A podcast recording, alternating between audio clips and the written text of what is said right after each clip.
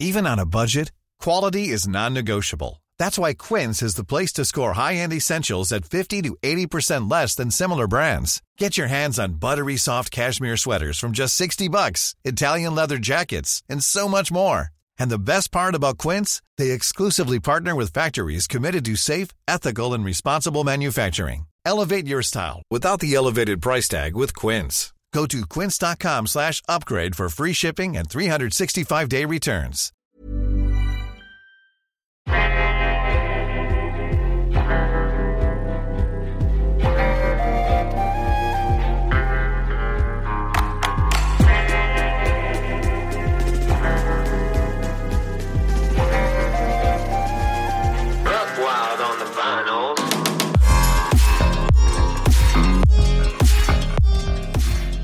Bonjour à tous et bienvenue à 20 minutes au carré. Voilà, Vous connaissez la, la formule et l'émission, mais on la change chaque semaine. Et donc aujourd'hui, nous sommes quatre pour vous accueillir.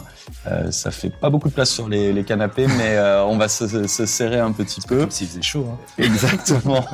Pour l'instant, il fait pas encore très très chaud.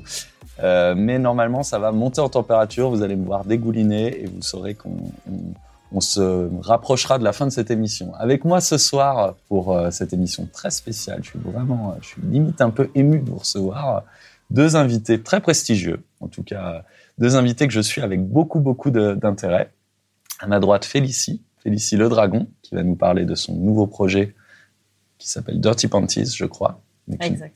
parlera plus largement de tout ce que tu as fait, écrit, appris euh, dans le monde des NFT, puisque tu es une des grandes expertes françaises de ce domaine. Tu vas me faire rougir. Hein. on, on retouchera euh, sur la version euh, Ok, ça replay. Et à ma gauche, Yacine, le papa d'Elix, directeur artistique de la fondation Elix. Mhm. Euh, on expliquera pour ceux qui connaissent pas forcément Elix euh, qui est le personnage. euh, euh, voilà, exactement. zoomer, ah ouais, on pourrait. euh, voilà, Ouais. je sais pas si vous le voyez bien. Si vous googlisez. Googlisez, mais on va surtout en, en parler beaucoup et vous allez, vous allez tout comprendre. Et Elix, euh, ça sera l'occasion de parler aussi de- d'Elix Island, qui Ouais. est un, un projet métavers autour de d'Elix, c'est Mhm, ça mhm. Parfait. Ben, on va avoir plein de questions à vous poser avec Romain, qui, euh, qui est avec moi aujourd'hui sur ce plateau que vous connaissez bien. Derrière les caméras, nous avons Hélène. Une fois de plus, devoir gérer nos problèmes de son, parce qu'il y a un moment où normalement je vais toucher le micro et ça ne marchera plus. Et je lirai sur les commentaires qu'on a des gros problèmes de son et c'est Hélène qui va nous sauver. Et puis on a Adeline qui est dans le, qui est dans le studio que vous ne verrez pas parce qu'on n'a plus assez de place sur les canapés. On est vraiment désolé. On aurait adoré avoir une personne de plus avec nous pour discuter de, de NFT, discuter de métavers, discuter de Web3 puisque c'est le thème de cette émission. J'avais une question dans le chat avant même le début de, de l'émission. Est-ce que vous avez une machine à écrire l'un et l'autre? Je connais une des deux réponses. tu connais la mienne, parce que j'en ai une, Voilà. forcément. Bon, alors, moi, je suis celui qui ne l'a pas et qui s'est arrivé trop tard. Donc, Ah. euh, non, ouais. Bon, voilà, vous avez votre réponse. Yacine n'a Voilà. pas de machine, mais Félicie, ouais, tu as, tu as suivi le projet Ouais. 20 Mint dès, le, dès le, son Dès le lancement. début. Je me rappelle même t'avoir pitché euh, le projet euh, avant même euh, la vente pour savoir ce que tu en pensais. On avait échangé à ce moment-là. C'est comme ça qu'on s'est rencontrés Ouais, tout à fait. sur LinkedIn. Ouais, vous me chambrez toujours sur le fait que Le je traîne sur LinkedIn. Ah, clair. Mais on fait des très belles rencontres sur LinkedIn. Je, je confirme, je confirme, grâce à toi, j'ai une super belle machine à écrire, donc je suis hyper fière. Bon, on va commencer. Il fait partie de mes plus beaux NFT. On va commencer par une méca du coup. C'est euh, honneur au méca. Euh, si tu as acheté et si je t'ai parlé aussi de ce NFT, c'est parce que tu es tu es une experte NFT. Tu as écrit notamment un livre sur les NFT en NFT. Euh, ah, eh ben non. Ah non. Eh ben non. J'ai d'abord écrit un bouquin euh, qui est sorti sous forme de NFT. Il y a un seul exemplaire euh, unique. D'accord. Ça c'est un roman? Non, pas du tout. Alors c'est un c'est un livre qui s'appelle Vergeture. C'était Mhm. c'est parti d'une petite blague et en fait c'est euh, 25 conseils pour entrepreneurs iconoclastes. Donc voilà. Donc c'était c'était juste pour le fun, pour pour tester, pour euh, l'objectif en fait c'est d'expérimenter et de voir comment ça fonctionnait, euh, comment comment on pouvait lancer son propre NFT, etc. Et tu sais qui l'a acheté? Oui, je sais. Tu C'est nous en une- diras pas plus. C'est le Web 3, on donne pas les données. C'est une star qu'il a acheté. D'accord. Je te promets. Bon, Une, une star du Web 3 en France. Un Ok. truc de dingue. On dira Donc pas euh, plus. voilà, exactement. Déjà invité sur le plateau ou pas chez nous? Euh, je pense pas, mais je pense que vous le connaissez bien. Ok. Ok. Ouais, Bon, on creuse pas. Euh, il était, euh, il était dans, euh, il était dans le journal. Ah. Ah, pense, donc là, là, Ah ouais, ça on, commence réduit, à on réduit le champ. ça marche. voilà, ouais. Et puis, euh, tu as écrit un livre, en revanche, pour expliquer les NFT. Voilà, exactement. Qui s'appelle Les NFT enfin expliqués, qui est, euh, qui est dispo, euh, qui est dispo uniquement sur euh, sur Amazon. En fait, Ouais. c'était un choix. Et donc, donc voilà. Que tu as réédité, non? Euh, qui est en ouais, qui est, qui est en cours de réédition. C'est la deuxième édition, revue, corrigée, augmentée parce que parce que les infos changent vite et que Bah ouais. et que voilà. Donc donc ouais. Et tes infos aussi changent vite, puisque de l'écriture et de, des projets de, de pédagogie autour des NFT, puisque tu as aussi euh, sur LinkedIn euh, notamment un, un média qui s'appelle NFT Ouais. Madame. Exact. En fait, l'objectif, c'est euh, juste de de- d'évangéliser, de, démocratiser, d'expliquer avec des mots simples ce que c'est les NFT, à quoi ça sert, comment euh, comment ça se crée, comment on les utilise, euh, c'est quoi les métaverses, etc. Donc euh, donc tout ça en fait. Et ben, de ce projet de pédagogie sous toutes ses formes, tu es passé à un, un projet de, de construction, de mine, de drop, de NFT, Exactement. qui s'appelle donc Dirty Panties. Ouais. Pourquoi? Alors, écoute, je, ne- Je, je suis désolé, Félicie, je suis obligé de te couper. Ne faites pas comme moi, ne tapez pas Dirty Panties Non, sur Google. Accolez-y NFT, c'est la, Ouais. c'est la base. Voilà. Dirty Panties, NFT et, euh, et de préférence sur Twitter, c'est plus safe. On va dire, c'est plus safe, surtout si vous êtes au boulot. Euh, en fait, le, je ne suis pas du tout à l'origine de ce projet. Ah, Ah, ah, donc il faut rendre à César ce qui appartient à César. Donc, euh, donc c'est Joseph et, euh, et Monsieur Chang qui étaient qui étaient à l'origine de de ce projet, qui est parti un, un petit peu d'une blague. Une blague. ouais. Un peu, un, un- complètement. Euh, et donc, euh, donc en fait, les, bon, bah, les dirty panties, euh, pour ceux qui connaissent, voilà, c'est- des culottes qui ont été portées, et qui sont vendues dans des distributeurs automatiques au Japon. ouais. Donc voilà. Donc, euh, C'est pas une légende, ça. c'est existe pas une vraiment. légende, ça existe vraiment. Monsieur Chang a investigué, il est allé voir, il est allé vérifier. Donc ça existe vraiment. On a trouvé des vidéos, on a trouvé des tas de trucs. Et donc, en fait, ils se sont dit, bah, ça serait une super bonne idée si on lance des NFT, comme en fait, euh, ils étaient euh, déjà très intéressés, très impliqués dans, dans le sujet, dans le Mhm. projet. Se sont dit, bah, si on fait un truc, autant aller sur un truc what the fuck. Et euh, donc, euh, donc voilà. Donc, c'est comme ça que c'est né.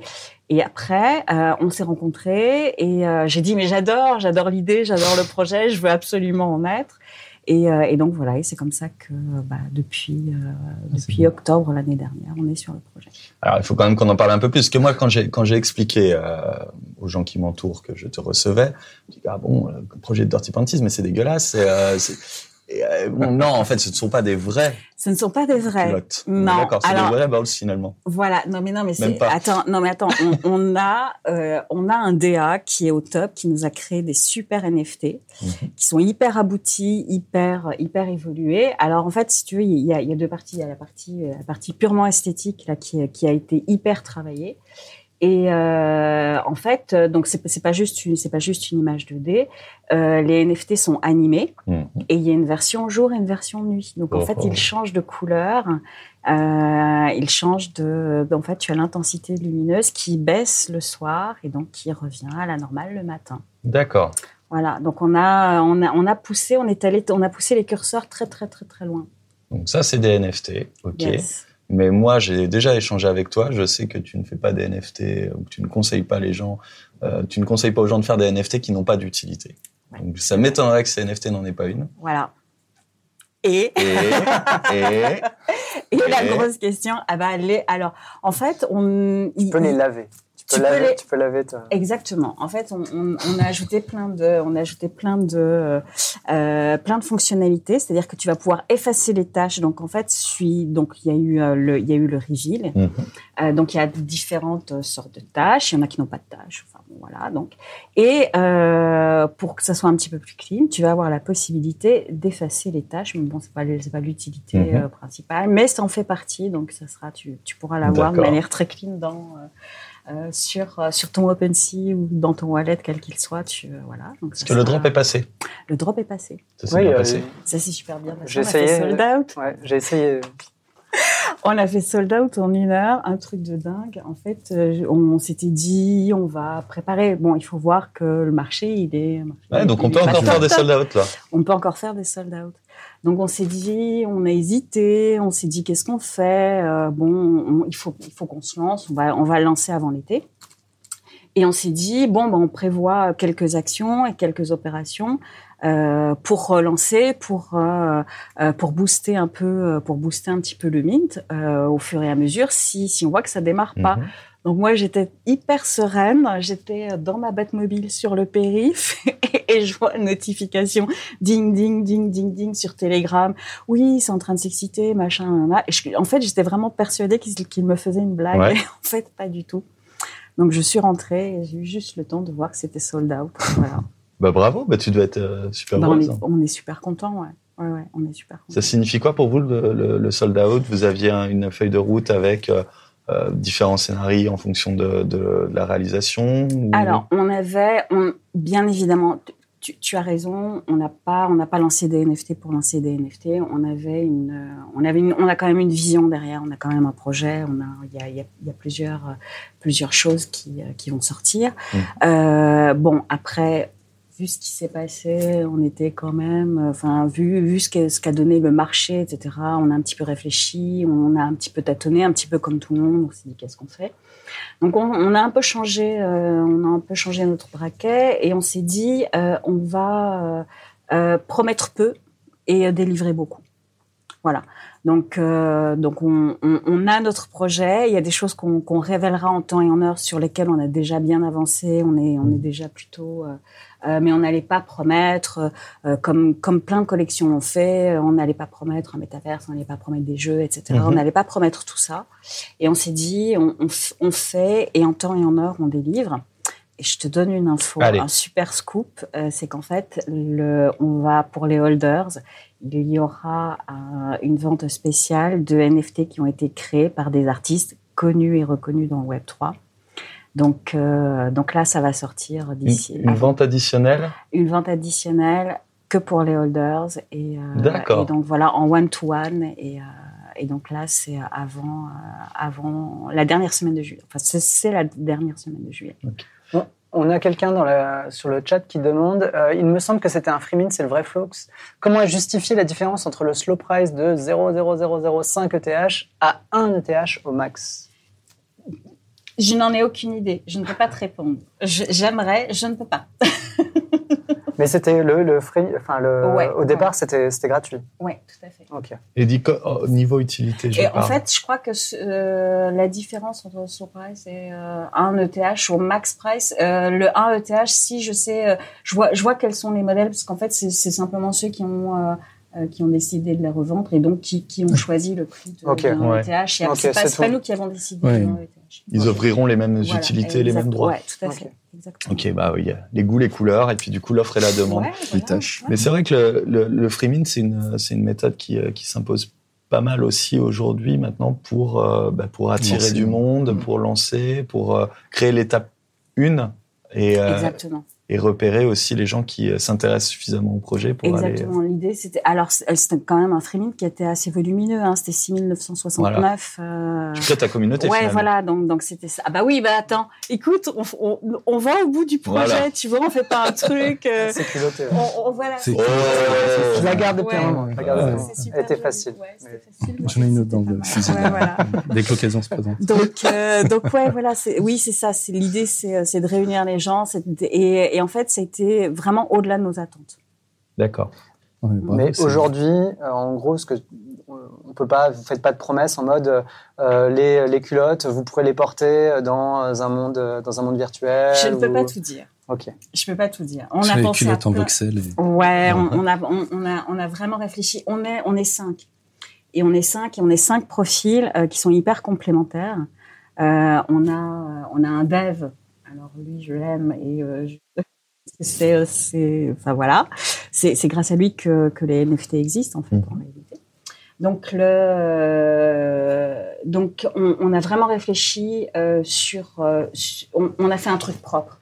On a fait un truc. Ah oui, mais euh, Non mais Ouais, on, on a fait un truc, euh, un truc abouti, réfléchi avec euh, euh, le, le- le graphisme et, euh, vraiment vraiment travaillé. On est allé loin à tous tous les stades et bien évidemment on a réfléchi, on a réfléchi à, à court, moyen et on a réfléchi à long Hmm. terme aussi. Ok. Ouais, parce que Donc, du coup, moi, j'imagine des trucs où, genre, Tu peux- revends ta culotte, elle se salit au fur et à mesure. Enfin, je sais pas. Je... Alors tu peux imaginer plein de choses et euh, tu- je- euh, on est encore allé plus loin. On est allé, on est allé super Ah, loin c'est plein de voilà. promesses. C'est Ouais, voilà, intéressant. exactement. Bon, ça me fait penser. euh, on va faire plein de petites pauses comme ça parce que j'ai plein de choses à vous dire. On se voit qu'une fois par semaine, il se passe plein de choses. Euh, du coup, j'en profite puisqu'on parlait de Freemin, puisqu'on parle aussi de de, de, de web. Exactement, si on peut les porter. Euh, mais euh, pour vous reparler de Cat Stars, qui était euh, Benjamin était euh, avec nous euh, il y a pas très longtemps ici même, euh, juste pour vous signaler les uns les autres si vous avez euh, suivi ce projet, si vous avez gagné notamment euh, euh, via euh, via 20 Mint au carré votre votre passe que le Mint est aujourd'hui. Voilà. Ne m'en demandez pas beaucoup plus, j'ai pas eu le temps de m'en occuper, mais sachez que Benjamin m'a demandé de vous le rappeler. Je le fais de bon cœur, même s'il nous avait annoncé pendant l'émission qu'il n'était pas méca et que ça nous avait rendu très tristes. Ah, oh là là, Yossi, il, s'enfonce dans le canapé. non, non, non. Attends, moi, je dois Le faire, un, je dois pauvre. te- Non, non, non, je dois te faire une confession. J'ai pas encore acheté mon, mon- Ton parallèle, mon parallèle, Ouais. exactement. Donc on en On parlera tout à l'heure dans, dans très peu de temps. Et j'ai une deuxième annonce de parallèle. service parce que je vais l'oublier. 22 euh, juillet, vente aux enchères qui nous tient à cœur. Euh, pendant le HCC numéro 5, je crois, il doit en être au moins au 5, vente aux enchères de notre NFT numéro 20 euh, au profit de l'association e-enfance. Je regarde Hélène parce qu'elle a fait un joli article pour expliquer le fonctionnement de cette association et, euh, et son rôle euh, très important dans la prévention et la protection des plus jeunes euh, sur Internet. Problème-là, mais en tout cas là très concrètement, les NFT vont permettre d'apporter un petit peu d'argent à euh, cette association. En tout cas, si vous êtes généreux, si on est, généreux. si Romain, Exactement. si vous voulez venir. Alors, il n'y a plus de place sur le bateau, ça se passe sur un bateau. C'est nos amis de Blackpool qui organisent cette vente aux enchères. Il y a d'autres, euh, il y a d'autres projets, il y a notamment John Carp qui vend aussi des, des NFT de la, de la non-fungible conférence. Très sympa à aller euh, acheter pendant cette vente aux enchères. Sachez juste que si vous voulez bider, parce que vous voulez soutenir la cause, euh, il y a un site pour s'inscrire et il y aura des gens sur la péniche avec un petit euh, téléphone pour euh, recevoir ou un mail aussi, hein, parce que ça marche aussi, pour recevoir vos offres en temps réel. Donc euh, n'hésitez pas. Et voilà. Et tu prévois Faites poser combien histoire que je me prépare mentalement? Je sais pas à qui tu t'adresses, Black Pearl, mais euh, je crois qu'il y avait. C'est le vrai Flox qui voulait euh, qui voulait. Euh, ouais. Je vois que les enchères commencent déjà dans le, le chat. À titre perso, euh, je sais pas si je vais bider euh, 5 éthers. Bah, parfait. Bah, écoute, c'est très sympa. N'hésite pas. J'en profite aussi pour saluer parce que je l'ai vu sur euh, le chat euh, Bitload. Euh, on pense à toi, l'ami. C'est que la semaine a été difficile. Euh, on pense euh, fort à toi. On est ravis de te voir ici. Et puis oui, il y a des, des moments difficiles, mais il y aura des, des beaux moments très rapidement. Et euh, la proposition qu'on t'a faite collectivement euh, euh, tient toujours. Donc si tu as besoin d'une machine à écrire pour tout ce que tu as fait pour la communauté, sache que on est à ta dispo. Et je ne reparlerai pas de la machine à écrire d'Hélène. Et ça sera la fin des messages de service. La, la machine à écrire d'Hélène n'arrivera que si on arrive à monter ce fameux club FIFA, club pro de 11 contre 11. Si vous étiez là la semaine dernière, vous savez que c'est un grand chantier. On a essayé de monter le premier tournoi, c'était un flop intégral. Donc le, tournoi revient en août. Donc réservez vos dates, c'est entre le 15 août et la fin août. On a besoin de 64 joueurs pour un tournoi de sélection. On compte sur vous, faites passer le mot, méca ou pas méca. On veut des gens qui aiment FIFA, qui ont une PlayStation 4 parce que ça se jouera sur PlayStation 4 et FIFA 22. Voilà, c'est fini pour les annonces de service. C'était un bon tunnel. Ouais, ouais, c'était pas Mais je crois que j'ai rien oublié. Je suis assez Non, fier de moi. On aura tout à l'heure un quiz qui nous donnera notamment l'occasion de vous faire un petit cadeau en rapport avec le projet de Félicie, parce que Félicie n'est pas venue les mains vides, mais on vous en reparlera tout à l'heure. Mais moi, je me tourne vers Yacine. Euh, on parlait, tu montrais euh, le petit Helix que tu portes, qui est magnifique, euh, à ta boutonnière. J'ai même envie de remonter l'histoire encore plus Ouais. loin te concernant, parce que j'ai lu, tu me corriges si c'est faux, que tu étais diplômé de la première promotion des arts déco numérique ou digital, je sais pas comment on l'appelait. Ouais, au siècle dernier, effectivement. ouais, oui, de fait.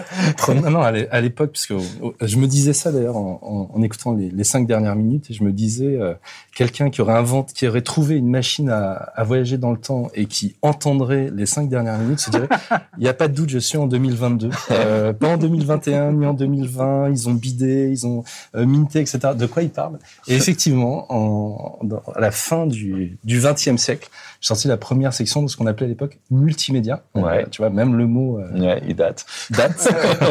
et c'était l'époque où on faisait des CD-ROM. J'ai fait à l'époque euh, des, grandes, des grandes histoires, visites virtuelles. Et donc voilà, j'ai vécu toutes ces toutes ces différentes époques. C'est pas que par nostalgie que je te dis ça, parce qu'il y a, y, a, il y a un fil directeur, Ah. donc je vais me permettre de faire quelques étapes de ta vie comme ça rapidement. hein, tu m'en voudras pas s'il y a des ellipses. tu mais- verras, il y a des croisements avec vous Et, plus. et ouais, et j'ai la, et, et en lisant tout ça et en préparant euh, cette émission, c'est la première fois que je prépare une émission, vous, pourrez en témoigner ceux qui sont là depuis le début. Merci. Je me suis rendu compte, parce qu'on se connaît euh, depuis quelques années, mais on se croise très peu finalement, euh, je me suis rendu compte que quelle que soit l'itération du web, à chaque fois tu as créé. Et, euh, même plus largement que le web, quelles que soient les avancées technologiques euh, digitales, tu montes, euh, tu montes des projets assez dingues. Et je découvre notamment que tu es un des inventeurs ou l'inventeur du mapping qui Ouais. nous vaut euh, des soirées euh, bien sympas, donc ces projections. C'est ça. Je suis un peu le Forrest Gump euh, du digital. hein. J'étais dans, dans tous les bons coups, un peu moins, un peu plus dans le. Je cours moins vite. dire. mais mais effectivement, non, j'ai inventé. Enfin, pas tout seul, mais on était on était deux trois. Euh, on a déposé un brevet en 2003 sur le mapping vidéo. Et ça n'existait pas à ce moment-là. On a fait plein d'installations, dont ah, justement là c'est pour vous, c'est cadeau. Mais la première installation en mapping vidéo s'appelait 3 minutes au carré. C'est vrai? Ouais. Pas mal. Ah, C'est dingue. L'idée, vous pouvez il y a une vidéo, il y a une vidéo qui est assez marrante parce que c'est sorti en, en 2003. On a gagné plein de prix avec, donc elle a voyagé un peu partout. Mais l'idée, c'était de dire, justement, le postulat de départ. On avait créé un groupe qui s'appelait Electronic Shadow en Ouais. 2000, l'ombre électronique. On parlait de réalité hybride. On était 20 ans avant le, le, la XR. Mais le postulat de dire, ben, finalement, si un espace et fus- fusionne avec l'image, euh, on ne va pas mesurer cet espace uniquement euh, par ses mètres carrés, mais par le temps euh, qui va se, qui va transformer le- le- l'espace. et en fait, pour la, pour le, la petite histoire, ce qui est assez drôle, c'est que bon, on a, on a, on a exposé en Ars Electronica, etc. Et on a gagné le prix du Japan Media Art Festival en 2005. Donc, on est les pre- premiers Européens à avoir eu ce, ce prix. En fait, ce qui était rigolo, c'est qu'ils nous ont raconté que cette installation, qui pour nous était complètement futuriste, les vraiment tous les murs qui changent, etc. avec le avec le mapping, ça leur rappelait leur habitat traditionnel, parce que eux, dans l'habitat traditionnel japonais, on compte pas modulaire. l'espace en mètres carrés, modulaire. mais en tatami, et c'est totalement Ah ouais. Le même espace, tu peux dormir, manger, euh, te laver, faire euh, voilà, de, de- de- nettoyer tes, tes culottes. bon, on en reparlera. parce Ouais, que- Très que- japonisant comme émission. Ex- exactement. Et, euh, et en fait, ça nous a beaucoup marqué. Et à ce moment-là, effectivement, il y avait ce, ce regard euh, culturel hein, et le- la dimension non verbale euh, qui- que je vais garder après euh, après toute ma vie, mais de ce de ce rapport à la à la perception qui à l'époque en 2002-2003 c'était un truc qui était complètement magique mais en fait à chaque fois on peut tirer le fil sur des choses qui sont qui sont plus anciennes et, et y compris ce dont on parle je disais tout à l'heure c'est un peu futuriste mais il y a quand même des relations avec euh, l'histoire de l'art avec euh, on, on parle des ventes aux enchères. Si on parle de la réalité virtuelle, c'est aussi il y a des racines qui sont assez anciennes. Et c'est pour ça, voilà, ça m'amuse. Enfin, ça m'amusait dans toute ma carrière de suivre comme ça ces différentes évolutions, mais de tirer un fil qui, au final, est relativement cohérent, effectivement. Et qu'on va continuer à tirer ensemble.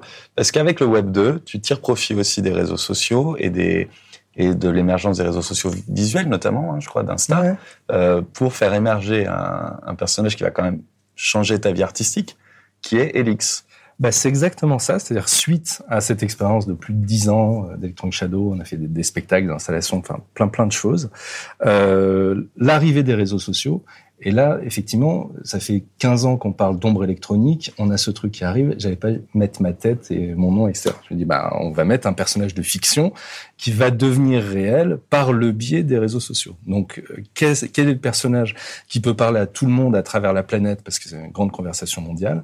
C'est un dessin. Et en fait, euh, c'est cette idée-là, de- de- de- de- d'essayer de, chercher, quand on cherche un personnage, quand on caractérise un caractère, hein, en anglais, character, euh, on va chercher des particularités. Et moi, j'ai fait l'inverse. C'est-à-dire, j'ai décaractérisé, essayé de trouver qu'est-ce qui pouvait être commun au plus de monde possible. Donc le dessin, parce que tout le monde euh, a dessiné dans sa vie à un moment ou un autre, c'est le premier, euh, c'est le, premier moyen d'expression qui remonte à l'enfance. L'enfance, c'est le deuxième point commun qu'ont tous les adultes, hein, ceux qui ont survécu.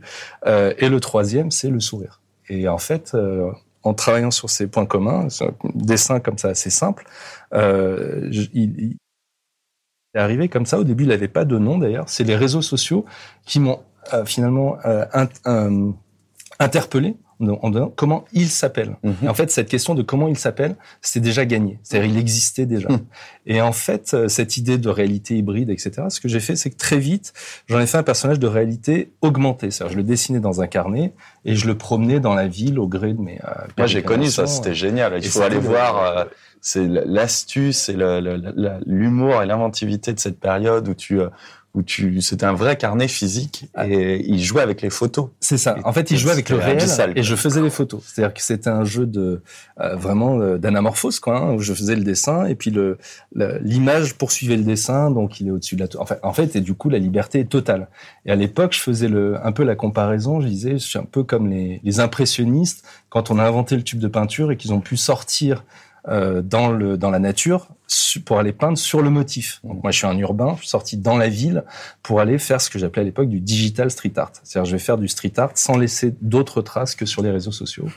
Et effectivement, il y a, y a eu un engouement, un public, un truc qui a- qui m'a dépassé, qui était, enfin, je m'attendais pas à ça. Hein, puis je, je faisais d'autres trucs aussi en même temps, et je m'attendais surtout pas au coup de fil que j'ai, enfin, coup de Ah fil que j'ai reçu à 2015. l'époque, qui était assez fou. ouais. 2014. 2014. De 20 minutes. Ouais. Et en 2014, effectivement, non, non, mais euh, alors déjà toute la presse et, et c'était très cool. Hein, il y a eu vraiment, euh, ça symbolisait un petit peu cette époque-là.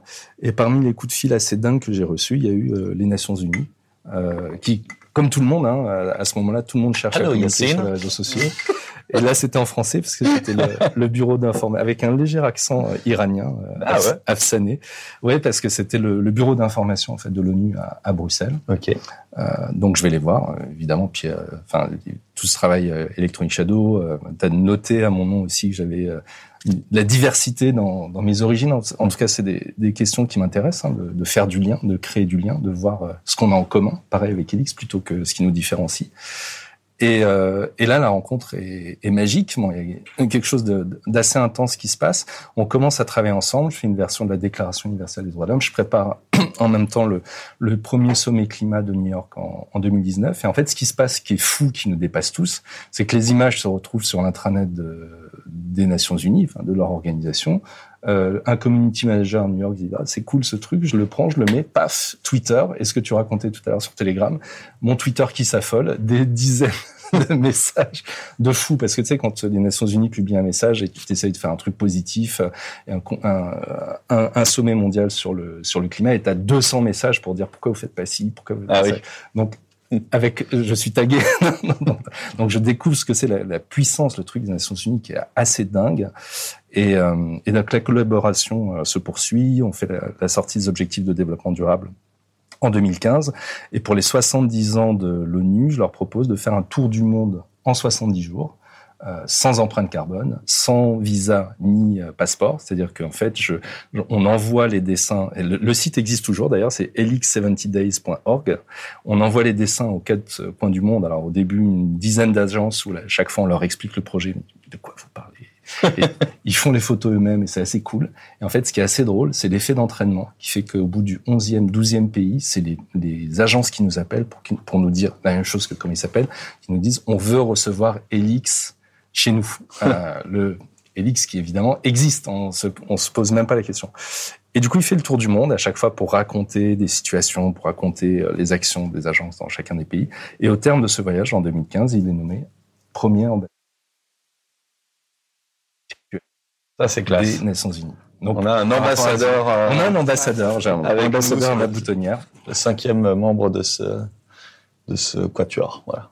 Exactement. Non, non, il est toujours, euh, il est toujours là. Mais en fait, c'était aussi cette idée de dire, et ce qui nous amène aussi au, au Web 3, est-ce que nous on continue à développer aujourd'hui et en plus à mettre euh, en lien avec euh, avec les ODD, euh, les ODD, objectifs de développement durable, qui ont été euh, adopté en 2015 par les 193 États membres de l'ONU et qui nous amène jusqu'à 2030. Donc on a créé aussi une, une fondation avec euh, avec Adeline qui est, qui est derrière, qui, qui, porte le nom Fondation Elix, où à la fois on, on fait le, le, plaidoyer sur ces objectifs de développement durable et d'autres plaidoyers, dont d'ailleurs celui sur le Web 3, hein, de, de message, on, on, va en parler après. Mm -hmm et également euh, un, un, travail plus grand public et notamment pas mal de ressources qui sont mises à disposition euh, euh de l'éducation nationale notamment, mais de l'UNESCO, enfin voilà, de, de, de, de plein d'organisations, un programme euh, qui s'appelle Ten to Go.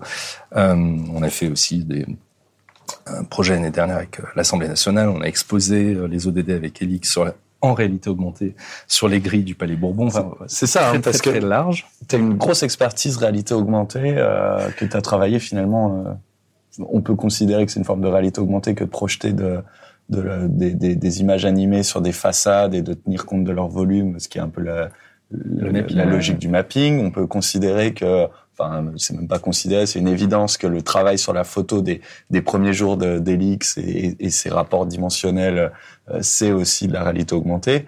Et, euh, et, moi qui te suivais euh, euh, ces, derniers mois, je te voyais poster énormément de choses autour de, la réalité augmentée, de, des réalités immersives.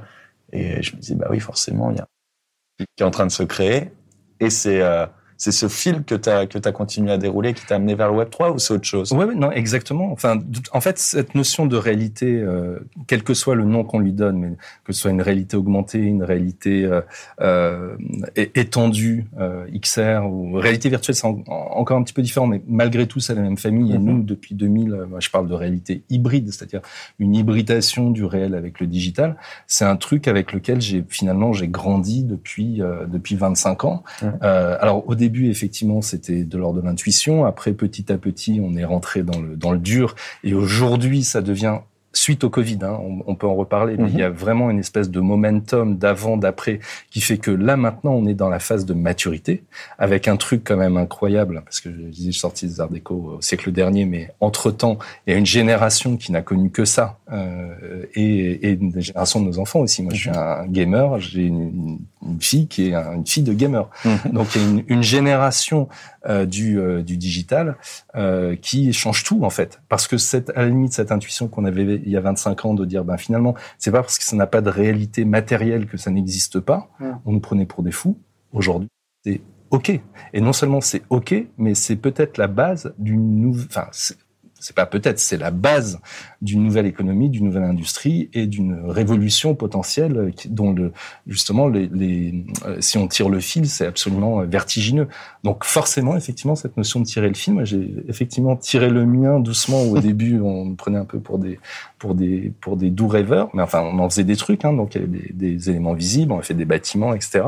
Et aujourd'hui, on arrive à un moment de maturité, à un point où ça peut devenir quelque chose d'intéressant, pour peu qu'on commette pas les mêmes erreurs qu'à chaque génération.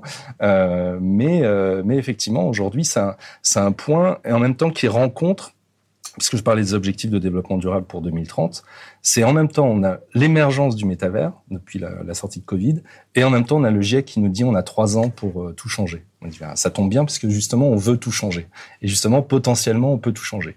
Et du coup, le plaidoyer de la Fondation, et j'en parlais tout à l'heure, on se pose la question et on, y travaille. On, on, commence une étude avec euh, Price, avec PwC sur le sujet, de se dire, euh, et si cette émergence pouvait devenir un levier et une opportunité euh, absolument dingue pour euh, transformer euh, justement, euh, euh, changer de, de, de, culture et de, mentali et de mentalité pour atteindre cette, cette euh, sorte de, de, de, frugalité qui est demandée parce que on a l'opportunité d'une abondance digitale pour peu qu'on règle à la fois les questions d'énergie, les questions de ressources, ça. etc., qui sont des vraies questions, mais il y a une fenêtre de tir qui est vraiment intéressante. Je, je, vais revenir, mais je vois que le, le, chat voit tes paroles, euh, puisque je vois plus de nouveaux messages, ou alors ils sont, ou alors ils sont, on les a perdus, on les a perdus, mais je ne crois pas. Je pense qu'ils boivent tes paroles. Euh, mais euh, je, je, reviens sur cette, euh, sur cet axiome que effectivement le, le, métavers peut nous permettre de, euh, bah, par exemple, d'être frugal dans le monde, dans le monde réel et d'être, d'avoir pléthore de, de, choses dans le monde virtuel parce que bah, ça a un, impact, un, un impact toi qui, qui, euh, qui bosse sur le, les, les, objectifs de développement durable depuis beaucoup de temps, l'espèce de, de problématique euh, incontournable du moment autour de la consommation d'énergie du métavers, ça a dû quand même te freiner euh, pendant un certain temps. Quel regard tu portes là-dessus? Je te dis ça parce qu'hier, Ouais, je, je devais en parler euh, avec euh, avec une amie. Elle me disait, mais le métavers, euh, c'est- d'un point de vue environnemental, c'est insoutenable. Et, et j'étais bien en peine. Tu vois, je peux lui dire un peu sur les les les, les, blockchains, lesquels sont Ouais. énergivores et tout ça, mais le métavers en lui-même ou les mondes virtuels en, en eux-mêmes, qu'est-ce qui qu'est-ce qui fait qu'ils sont aujourd'hui euh, aussi énergivores et le sont-ils d'ailleurs réellement et comment demain ils pourraient l'être un petit peu moins? En fait, ce qui est ce qui est pas soutenable à terme, évidemment, c'est de superposer euh, des euh, fonctions. C'est-à-dire qu'on peut pas avoir effectivement un, un, un monde dans lequel euh, on se- promène en voiture pour euh, un oui pour un non, euh, où on prend l'avion euh, pour euh, faire une réunion, où on consomme de la fast fashion, etc. Et en plus, on se rajoute un, un truc de métavers. Mais si on prend euh, l'empreinte carbone du numérique dans son ensemble, c'est-à-dire c'est euh, vraiment l'ensemble des mails plus les, les plateformes de streaming, etc. Plus euh, le Bitcoin et, et le- tous les blockchains, on arrive à, à ce chiffre qui est important, mais euh, qu'il faut relativiser, qui est de 4% des émissions globales de gaz à effet de serre. C'est-à-dire qu'il y a 96% des émissions qui ne sont pas Mm. le numérique. Après, pour autant, le numérique, ça, ça augmente rapidement. Euh, le, le, le, le pari qu'on fait, c'est déjà, un, de, de voir dans quelle mesure ces 4% peuvent remplacer une grosse partie des 96%. Et là-dessus, on a quand même un exemple flagrant qui était super intéressant, qui était le Covid, parce que pendant le confinement, ben, en fait, c'est la première fois depuis le- la fin de la Deuxième Guerre mondiale qu'on qu'on note une baisse des émissions de gaz à effet de serre de l'ordre de 7%. C'est-à-dire 7%, c'est ce qu'on devrait faire tous les ans jusqu'à 2030 pour rester dans les clous des accords de Paris. Donc autant dire que bon, c'est mal barré, il fait 40 degrés dans le studio et si vous regardez l'émission dans 5 ans, euh, on se dira putain, il faisait frais à l'époque, c'est cool. Euh, mais On blague à rigole, part, mais ouais, c'est- voilà, ça, c'est- C'est c'est assez tragique. c'est moyen et et il y a une inertie qui fait que voilà le truc est lancé euh, on, on va on va on va s'adapter mais euh, pendant ce confinement c'est le moment où on a le plus consommé de digital Mhm. c'est-à-dire c'est ce qui nous a maintenu en lien c'est ce qui a fait que l'économie ne s'est pas complètement effondrée et aussi, c'est ce qui a fait, c'est le, le paradoxe, c'est que avant le confinement, il y avait 50% de la population mondiale qui n'avait pas accès à Internet. Ce qui est énorme. Hein. C'est évidemment pas eux qui euh, qui polluent, puisque c'est 10% des habitants de la planète qui font 50% des, des émissions de gaz à effet de serre. Après le confinement, on est passé à 37%. C'est-à-dire qu'on on a cette massification de l'usage euh, du digital. Ce qui est intéressant, et ce qui nous intéresse, et là où il y a un, fil à, tirer, c'est de se dire quelle est la capacité de ce pourcentage euh, de dépenses énergétiques à créer de la valeur, et comment est-ce que ce domaine peut créer plus de valeur avec moins d'énergie, en sachant évidemment que la performance, enfin, ne serait-ce que sur les, les bitcoins, euh, sur, sur le mining, euh, déjà il y en a beaucoup aujourd'hui qui, s'est- qui est fait avec l'énergie renouvelable. Il y a Nvidia qui change ses cartes pour euh, non pas utiliser des GPU mais des cartes passives, etc. Donc Mhm. une augmentation de, de la performance. Mais comment est-ce qu'on peut réussir à créer plus de valeur, donc à conserver une forme d'économie? Euh, mais en réduisant drastiquement nos besoins. Et en faisant en sorte que les gens, au final, quand ils ont leur euh, dirty panties ou quand ils ont leur euh, mecha ou leur euh, Mhm. parallèle, en fait, ils possèdent vraiment quelque chose. Ils ont un actif, ils ont quelque chose qui prend de la valeur. Ils n'ont pas, euh, comme dans les, les- systèmes de, de consommation, enfin ceux qui nous ont amenés dans le mur, hein, c'est que finalement, euh, prenons l'exemple de la fast fashion, par exemple. Quand tu achètes un, un t-shirt euh, 10 euros, euh, tu le payes 10 euros. Mais le coût pour l'environnement, c'est peut-être 45 000 euros. Et ce coût-là, il est, il est, il est, en fait, c'est une dette. C'est cette dette, elle est dans l'atmosphère, elle est là pour euh, des, des, des centaines d'années. Donc le truc, c'est si on change le modèle, le, le t-shirt, il y a un designer, il y a des gens qui ont travaillé dessus, il y a du marketing, il y a. Euh, et se dire, ben, la fast fashion, par définition, c'est déjà c'est la deuxième industrie la, la plus polluante, euh, mais c'est quelque chose qui n'est pas durable. Enfin, Mm. on utilise encore ce terme de durable. Dans, dans pas longtemps, ça sera même plus audible parce qu'on passera en mode régénération, parce qu'il va falloir réparer euh, tout ce qu'on a cassé. Mais si tu te dis effectivement, avec le même travail de design, de représentation, parce que finalement, quand tu achètes de la fast fashion, c'est pour pouvoir te changer souvent, c'est de l'image. C'est de l'image, c'est pas de la, c'est à peine de la réalité. Bah, t'habilles ton avatar Donc tu repasses dans le wearable dont on parlait tout à l'heure, d'un truc que- qui est même pas forcément euh, en train de tourner en permanence. On va dire oui, il y a des serveurs, etc. Mais quand je m'en sers pas, euh, Mm. il n'est pas Oui, utilisé. L'univers est persistant, mais c'est vrai que le, le wearable, il est. Et- voilà. Exactement. Mais en fait, finalement, c'est cet univers qu'on a dans la tête qui est que un monde de représentation. Mais qu'on soit dans le réel et de se dire, dans ma tête, je suis confortable parce que j'ai la représentation que je possède ceci, que j'ai cela, etc. Pour les gens qui possèdent quelque chose, hein, c'est ceux qui polluent le plus. Mhm. Ou de se dire, je suis heureux parce que sur mon ledger qui est posé là-bas et je sais où il est, euh, faut pas dire de marque, mais bon, tant pis. Euh, Ça va, pas de on- problème. On s'en fout. En plus, on Euh, les adore. Voilà, donc, bisous, bisous. Je possède euh, mon euh, Penti, euh, mon parallèle, mon loft euh, virtuel, euh, qui par ailleurs est un loft virtuel, c'est-à-dire qu'il n'y a pas de ciment, il n'y a pas de, et que finalement ça, ça, ça suffit à mon bonheur. J'ai pas besoin de, de posséder ces choses-là. Et c'est ce, ce petit shift, ce petit changement qui a l'air de rien, mais ce changement de représentation de de quoi j'ai besoin pour avoir le sentiment de m'accomplir en n'ayant rien. Tu vois, on, on devient des ces espèces de clochards célestes. Euh, c'est Clochard, c'est, tu sais, Archimède le clochard, c'est-à-dire le, quelqu'un qui possède le monde, parce qu'il a rien, mais il possède le monde.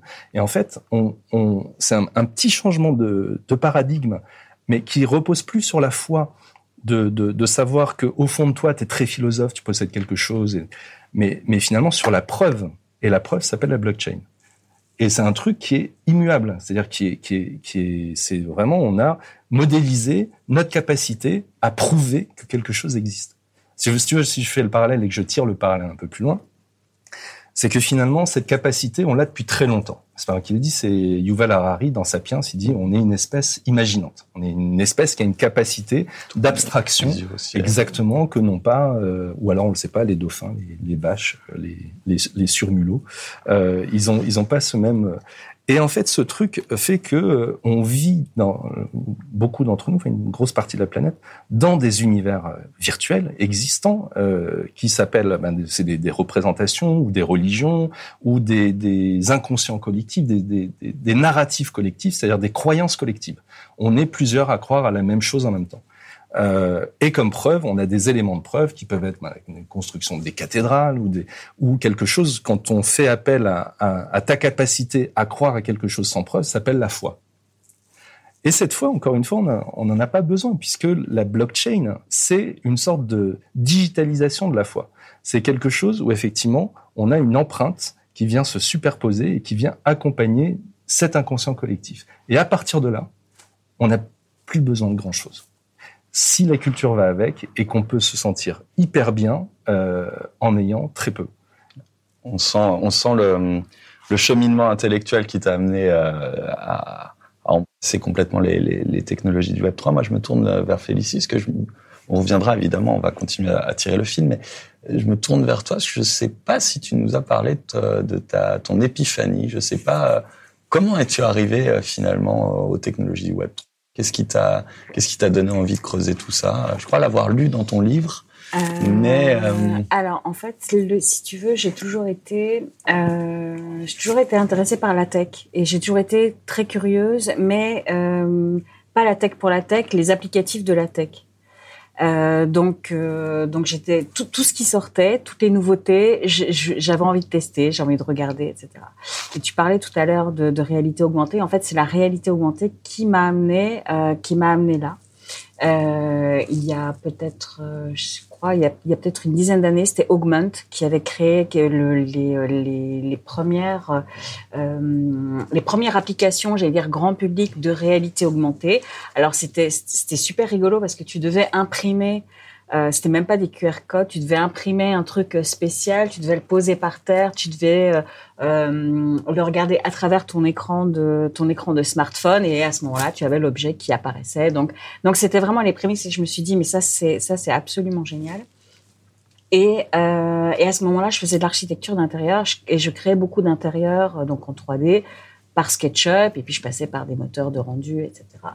Et à ce moment-là, je me suis dit, mais ça serait totalement génial parce que je suis, en, en vrai, je suis une grosse feignasse, ça, ça parle.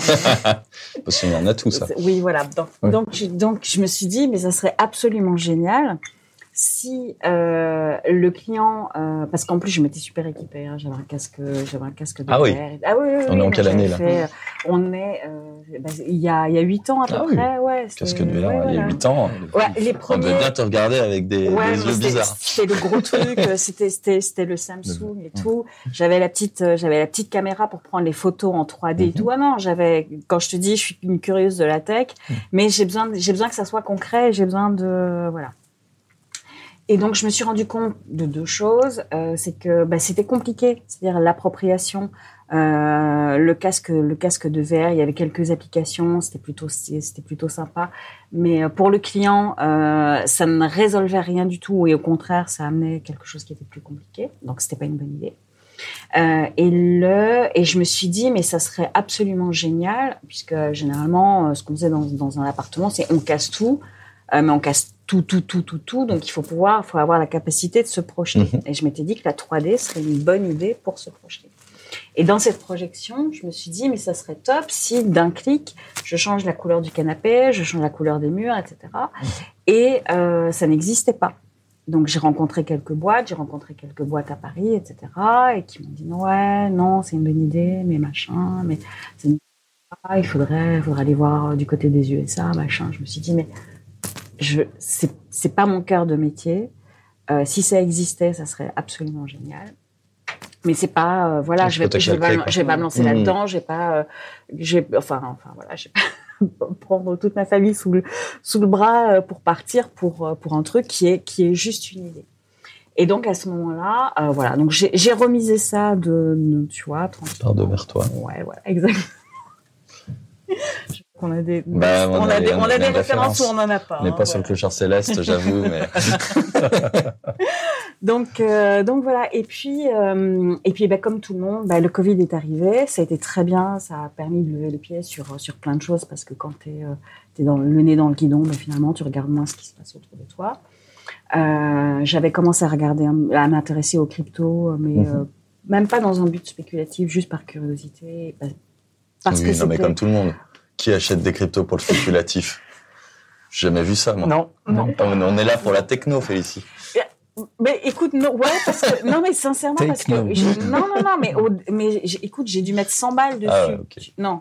Ok, ok, dit- ok, non, tu non, très sincèrement, voilà, je suis, si j'avais été, si ça avait été purement spéculatif, euh, je pense que je ne serais pas là, je serais aux Bahamas. Tu vois, on m'avait promis une pool party, euh, je Ça vient, ça vient. Ça vient, voilà.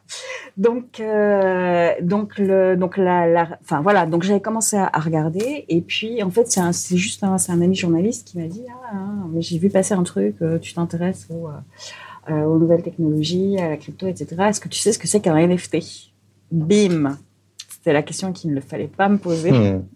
J'ai mis le doigt dans l'engrenage et puis en fait, c'est en fait tout s'est éclairé.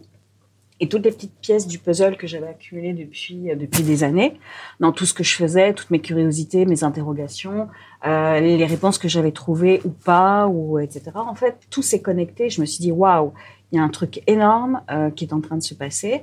Euh, il y a une révolution. Il y a une révolution qui peut être philosophique aussi. Euh, et donc, euh, donc il y a une, une nouvelle approche, une nouvelle approche de l'économie. Il y a des nouveaux marchés, euh, puisque je viens quand même du marketing. Donc, Mhm. bon, j'avais besoin de que ça soit tangible. Donc, donc en fait, si tu veux, c'est comme ça que j'ai mis le nez dedans. Et c'est comme ça que j'ai voulu tout explorer tout de suite et tout, tout voir, tout faire, tout aller, aller creuser, mettre les mains, mettre les mains dans le sale pour, pour voir comment ça fonctionne. voilà. Et voilà comment on se retrouve à monter ses propres projets, écrire. euh, Puis voilà comment on se retrouve un Ah, mardi, euh, Un dans mardi. un Exactement. studio avec euh, Mais on s'est même retrouvé à Nantes au Web Ouais, Today à faire une conférence ensemble. Statis. La première fois Ouais, on s'est rencontrés en, en physique. Ouais. Mais c'est vrai qu'en vous écoutant tous les deux, on, on se rend compte et on en reparlera dans les semaines qui viennent avec d'autres invités, mais que le, le, le Covid et le confinement a été un accélérateur pour Ouais. ces environnements numériques. Toi, je crois qu'Elix, euh, il a, il, il- il s'est retrouvé finalement projeté dans, dans les mondes virtuels aussi du fait du confinement. Absolument. Ouais, ouais, bah en fait, c'est tombé pendant les, les 10 ans d'Elix. hein. Ça, ça tombe. J'ai créé en 2011 euh, un truc. euh, c'est un peu dommage, c'est-à-dire qu'on peut plus faire d'événements, on peut plus réunir des gens, on peut pas faire d'expos, on peut. Et, euh, et donc, ben, toujours en train de bidouiller aussi avec mon, mon casque de VR depuis euh, depuis un certain temps. Et je me dis bon, c'est pas grave, on va faire un musée virtuel. Euh, donc, bah, je prends une application qui sert à faire plutôt des réunions euh, corporate, euh, Spatial, Zoom, etc., qui s'appelle euh, Spatial et qui sont des gens qui viennent vraiment de la, qui viennent vraiment de la VR et, euh, et qui mettent, euh, proposent une, une fonctionnalité de, de customiser des espaces. Et je fais un musée. Et, euh, et en fait, c'est assez drôle parce que je vois que toutes les nuits, il y a des gens de Spatial qui se baladent là-dedans, etc. Puis je vois un tweet du fondateur de Spatial qui dit euh, ils ont fait ça dans Spatial, c'est dingue. Et en fait, le truc fou, je commence à, bien discuter avec eux, à m'entendre avec eux, c'est qu'ils n'avaient pas pensé à cet usage de se dire, euh, parce que tu sais, tu as vraiment un tableau avec euh, des post-it, etc. Là, il était caché dans un mur, et puis il y avait tout un musée dans lequel j'ai exposé une histoire que je vous ai racontée, là, des 10 ans d'Elix. Et, euh, et du coup, on a ouvert le musée euh, en, en, en après, euh, il y a à peu près un an et demi. Euh, donc euh, musée euh, musée virtuel et en fait spatial et aujourd'hui Ils ont pivoté maintenant, ils font vraiment ça. hein. Ils font vraiment ça. Il y a 300 000 euh, espaces perso qui ont été créés. Et en fait, moi, on est vraiment super raccord sur cette façon de voir le métavers. Peut-être on va en parler avec Lille. C'est de se dire qu'en fait, le métavers euh, se déploie au fur et à mesure qu'il y a des créations. C'est-à-dire qu'on ne limite pas un espace en disant, bah, toi, tu prends un petit morceau, etc. Un petit peu le côté de, de poser un drapeau sur quelque chose Mhm. qui n'existe pas, mais de dire, bah, finalement, allez-y, euh, faites, euh, vous en tant que créateur, euh, développer des espaces. Et c'est comme ça que ça, euh, que ça Mhm. grandit, comme ça, par, par capillarité. euh, Il évolue avec l'usage, quoi. C'est ça. et avec l'usage, avec les créateurs, parce que je pense que c'est, la frontière, elle est là en fait. C'est que les créateurs, ils aiment bien aller se frotter à, euh, tu sais, vraiment à la limite. Tu parlais de- des jeux vidéo tout à l'heure, les limites de la map et les, les gamers, les, artistes. euh, ils aiment bien aller jusqu'au maximum de là où, et puis de creuser un peu plus loin. Et c'est comme ça que tu étends le territoire. Euh, tu vas pas te concentrer sur le centre en disant ah bah tiens, je suis près de là, donc ça va prendre plus de valeur, de machin, etc. Tu t'en fous, tu vas au-delà, tu vas chercher, euh, explorer, et c'est comme ça qu'on élargit aussi le cercle. C'est comme ça. euh, Et du coup, spatial, ils sont sur cette logique-là. Alors en plus, ils, effectivement, ils ont lancé des des espaces en NFT, donc euh, j'en ai collectionné quelques-uns. On a fait une expo aussi dans le, le- le premier NFT qu'ils ont qu'ils ont lancé là avec euh, avec Polycount pour notre propre collection de NFT de, de Qui s'appelle donc Parallèle. Voilà les les Il y en avait 1111, c'est ça? 1111 exactement. Parce que le parallèle, c'est 2-1 aussi. hein, C'est deux ça? 1 exactement. Et, les, et ce C'est sont des parallèles d'Elix, donc c'est pas Elix lui-même, c'est des parallèles. Donc chacun unique avec 11 traits, 11 euh, particularités euh, qui font que ce sont c'est une sorte de, de army of love de- d'Elix qui va nous nous suivre également sur ces archipels, hein, puisque je pense la, la première phase des NFT ça a été l'identification, un peu comme les avatars euh, ou les, les photos de profil réseaux sociaux et donc ces fameux PFP, c'est comment est-ce qu'on se représente aux autres dans l'univers du Web 3, mais une fois qu'on s'est représenté 15 fois avec euh, des singes, des femmes colorées, etc., ben, on sait un peu qui on est, on a envie de, faire quelque chose de ce corps-là et on passe à la deuxième phase du NFT qui est passionnante, euh, qui va faire le lien avec les métavers, celle de l'architecture. Mhm. C'est-à-dire comment est-ce que mon espace devient lui-même euh, un, un NFT. Et on commence à aborder cette phase-là. Et puis après, la troisième phase, une fois qu'on a la maison, ben, ça va être le terrain. Euh, et puis le qui dit terrain dit euh, pays, gouvernance. Et là, on va commencer, à, si on continue à tirer le fil, qui sera peut-être le, le mot, euh, le mot conducteur, euh, le trait d'union, euh, ben, on va commencer à se poser des questions de gouvernance, euh, de droit, de liberté, de, de- des questions de démocratie, etc. On va revenir sur les objectifs de développement durable. Tu parlais tout à l'heure d'égalité homme-femme et des sujets, euh, vraiment des sujets, enfin, parce que quand on pense, quand on entend objectif développement durable, 80% entend développement durable, entend écologie. En fait, Ah, Les c'est- ODD, c'est ouais, très très large. C'est- très large, mais parce qu'en fait tout est lié, tout est lié. Voilà, tu peux pas, tu peux pas répondre au changement climatique euh, si tu n'éduques pas euh, la population, s'il n'y a pas d'égalité. Exactement. Tout ça, tout ça est, est complètement interconnecté. Et en fait, ces étapes successives de l'évolution du NFT, elles, elles suivent un petit peu ce plus plus plus ça augmente et plus ça va revêtir en fait des, des, des sujets de, euh, des- qui sont des sujets collectifs. Mais c'est vrai que les ODD, c'est, à ma connaissance, en tout cas, un des, une des rares réalisations réellement consensuelles. Il y a des, Ouais. des, des- je sais pas combien de parties prenantes qui, qui ont réussi à 193, s'entendre ouais. avec des objets, enfin, des niveaux de développement différents, des cultures différentes, des, des problématiques très différentes qui ont réussi à s'entendre sur, euh, sur des objectifs, et sur une liste conséquente d'objectifs. Et, euh, et pour des gens qui, comme nous tous dans cette euh, salle, aimons, euh, aimons le consensus pour ce qu'il euh, pour ce qu'il permet dans le Web 3, c'est un, c'est un truc un Le peu... paradoxe, c'est que le Covid nous a fait plutôt reculer, en fait, sur plein de questions, à commencer par l'égalité, mais évidemment, bon, on voit la situation euh, en Ukraine. Enfin, je veux dire, on, on a on a plutôt euh, régressé, mais en même temps, ça a créé les conditions pour vraiment repartir d'une feuille blanche. C'est-à-dire, on a vu avec le Covid, c'est vraiment une crise systémique. Certes, à la fois une crise sanitaire, une crise de sécurité alimentaire. euh, Enfin, tout, tout est complètement interconnecté. Et tu dis, ben en fait, pour dénouer ça, on peut, on peut avoir qu'une réponse systémique, Euh, une réponse où tout est lié.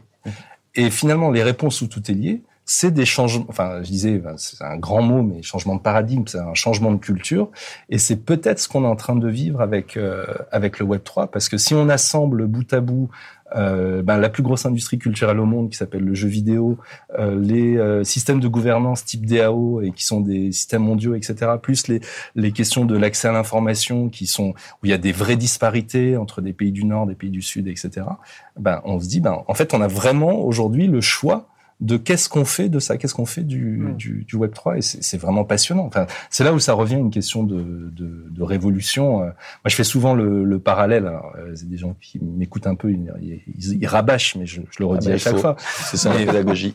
Mais en gros, euh, le sentiment que j'ai, c'est qu'on est en train de vivre euh, pour le numérique, pour l'ère numérique, ce que la Renaissance a été à l'imprimerie.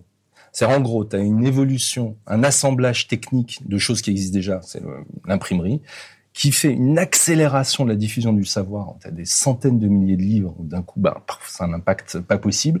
Comme on a les digital natives, bah, tu as les print natives, et d'un coup, 25 ans après, c'est l'explosion de, enfin, de la remise en question de tout, euh, et ça, ça donne la renaissance. Avec- Et finalement, si on, et c'est une génération. Et si on pense au digital, euh, je parlais du siècle dernier, enfin, on a connu ces différentes évolutions, mais aujourd'hui, on a une génération, les, les, les, les, les Gen Z, etc., euh, pour qui, en fait, c'est, il y a une, une aberration complètement euh, totale à vivre dans ce monde dont ils héritent, où en plus il y a un changement climatique de ouf, euh, dans lesquels ils se retrouvent pas dans les valeurs de, de, de- des, euh, des modes de consommation, etc. Et ils apportent finalement beaucoup plus de crédit ou d'importance à un NFT ou à une communauté, Mm. le fait de faire partie d'une communauté. Et ce truc-là, vraiment, c'est une opportunité qu'on peut pas laisser passer pour euh, parce qu'encore une fois, il y a très peu de temps, mais c'est le même temps. C'est-à-dire que les les les, les Gen Z, les Degen et ceux tous ceux qui vont pouvoir être convaincus par cette vision et dans ce qu'elle peut apporter de positif, elles ont assez peu de temps pour changer euh, parce que le, le, le mur il est quand même euh, assez visible. Mais Elix, il y participe comment à cette euh, conversion? Enfin, on imagine qu'il y a des intérêts, tu le disais, hein, des jeunes pour euh, qui, qui voient déjà la valeur euh, du bien virtuel. Ils voient déjà la- tout, tout ce qui peut déjà s'y faire. Ils peuvent déjà y apporter et y prêter une valeur parfois supérieure à- à- au monde au monde réel. Mais comment euh, Moi, tout à l'heure, je suis allé faire un tour euh, sur sur Spatial, sur euh, le dans le, le lieu d'exposition. On voit au, Lyon, au loin une île dont tu dessines tout à l'heure, dont tu dessinais tout à l'heure un peu les contours. Enfin, comment cet ambassadeur va encourager, participer à cette idée de dire, en fait, euh, venez euh, vivre dans le, le monde virtuel une partie, entre guillemets, vous allez voir que euh, ce que vous allez y vivre et ce que vous allez y apporter, y acheter, euh, ça vaut autant le coup euh, que euh, ce que vous pourriez faire dans le, dans le monde réel, sans non plus inciter les gens à vivre leur vie uniquement dans le, dans le, dans le virtuel. Non, absolument. Mais en fait, on est vraiment sur un fil, hein, parce que tu, tu disais, Laurent, tout à l'heure, euh, sur les questions énergétiques, etc. Et c'est vrai qu'il y a une, une radicalisation, euh, quand même, euh, qui- enfin, on le voit à l'Assemblée, enfin, une radicalisation de tous les sujets, parce que le- les problèmes sont de plus en plus euh, extrêmes. Et donc les réponses sont extrêmes. Et, et quand on veut parler de, de tech euh, à des gens qui veulent aussi changer le monde pour éviter le, le, les plus graves euh, effets de, du changement climatique, c'est vrai que c'est pas très populaire euh, le métavers ou la blockchain auprès des écolos. Enfin, je, je le fais vite, hein, mais c'est pas c'est pas ce qu'on. Enfin, ça paraît rarement comme une solution, quoi. En tout cas, ça, ça fait pas partie de, de, de cet univers. Donc, il y a un double plaidoyer en fait. Il y a, pour les gens qui sont dedans, de, de, de redonner ce sens, de, de, vraiment de pas superposer les choses et de se rendre compte de vers où on va. C'est pas juste un gadget et c'est pas juste pour. Oui, c'est fun, mais tant mieux parce que c'est plus c'est plus facile de, de, convaincre plein de gens quand c'est fun que quand c'est ouais. la peur. Euh, et la peur, c'est ce qui provoque, voilà, c'est ce qui provoque aussi les extrêmes, etc. Donc le côté fun, au contraire, allons-y avec le smile et les et les panties et tout, c'est trop cool parce que si on crée de l'économie, si on crée euh, des communautés avec ça, bah, en fait, c'est plutôt euh, super positif. Mais il y a aussi un autre plaidoyer, effectivement, ce, ce double plaidoyer, de voir comment est-ce que la, cette transformation, euh, elle peut se faire pour des industries, pour faire en sorte que on ait quand même une économie derrière. Euh, parce qu'il y a deux réalités. Il y a la réalité des pays riches qui sont en surconsommation et, et dans cette euh, abondance matérielle et de déchets, etc., et d'énergie et, et, ce truc-là où il faut baisser. Enfin, je veux dire, il n'y a pas le choix. Donc, ça peut être une bonne solution pour baisser. Et puis il y a une autre partie du monde, beaucoup plus importante, qui malheureusement, enfin, ils sont pour rien dans le changement climatique. Ils sont vraiment, et on va leur dire, ben non, vous pouvez pas vous développer parce que euh, c'est mmh. trop tard. Euh, D'autres sont passés avant, quoi. Donc non, c'est leur permettre mmh. et, et, que eux se développent. Et d'ailleurs, les pays dans lesquels les blockchains sont les plus utilisés sont des, des pays du Sud. Hein, si on pense au Vietnam, en Amérique du Sud, etc. Mmh. Et qui est ce, qui est ce croisement en fait, qu'on se retrouve à cet endroit-là. On a besoin de beaucoup moins, mais de manière euh, très très créatrice et très euh, où l'imaginaire, en fait, notre capacité d'imaginer, dont on parlait tout à l'heure, deviennent vraiment le socle de la création de la, de la phase suivante de, de, de la civilisation. Il y, a, il, y a eu, ouais, il, y a, il y a eu un, un, signal assez fort et euh, justement pendant, pendant le Covid. Et euh, en fait, il y a deux choses. Si tu regardes, il y a, il y a quelques études qui sont sorties où, euh, où la et, euh, et, un petit peu n'est absolument pas du tout intéressé par le métaverse, à niveau aucun aucun intérêt et au contraire la technologie est source de d'angoisse euh, est source d'angoisse pour elle. Donc j'ai lu ça donc, aussi, ouais. donc il y a y a y a, y a cette partie là à avoir, mais le signal faible qui, qui est passé un petit peu à l'as, euh, c'est Animal Crossing c'est non mais ah, c'était vraiment la pop non mais voilà Animal Crossing il faut voir ce que c'est. Enfin c'est un c'est un jeu euh, c'est un jeu pour ta fille euh, c'est un jeu qui est plus plus orienté euh, euh c'est pas un jeu vidéo qui, a, qui peut avoir le, la noblesse de certains autres jeux vidéo vraiment pour les gamers. Euh, on, on, est plus dans, dans le côté un peu fun plus orienté pour les enfants. Et c'est un jeu qui par son côté social a permis de toucher un monde incroyable. Et on, là, on s'est rendu compte que euh, que la technique et la technologie, et on avait besoin de cette relation sociale, même si elle prenait mmh. euh, la forme de tout petits avatars euh, qui, qui, vivent, ouais. qui vivent dans un monde complètement imaginaire, mais on avait absolument besoin de ça, de se, re, de se, de se reconnecter. Donc aujourd'hui, on est revenu à une vie normale où on se voit en vrai, où, où on discute. Donc forcément, on n'a plus, on n'a plus ce lien-là. Et l'adoption massive viendra euh, quand on aura recréé un nouveau besoin, euh, où là, on va pouvoir intégrer les métaverses et on va trouver les usages. Spatial, c'est un super bon exemple. Euh, bon, nous, on est, on, est sur spatial et je, kiffe, je kiffe ce que, ce que tout ce que ça permet de faire. Donc, sauf crise sanitaire, ce que je ne souhaite absolument pas. Mais il y, a, il y a un moment donné où il va y avoir un basculement, c'est-à-dire que on, on, est sur les, on est, on est sur vraiment sur les early adopters et le, il y aura un mass market et, et une, une, adoption de masse qui viendra peut-être par par la force des choses d'une manière ou d'une autre. Moi, je vois il y a, il y a une, il y a une possibilité, c'est qu'aujourd'hui, euh, ça n'étonne plus personne de faire des réunions euh, de faire des réunions Zoom. Euh, via Zoom, euh, ouais. alors qu'avant c'était c'était c'était assez Bien exceptionnel. Mmh. Ça reprend ce que tu disais au début. Ce, on n'a plus besoin de prendre l'avion euh, pour aller à droite à gauche dans le monde. Finalement, pour se rencontrer, on a la capacité de se rencontrer.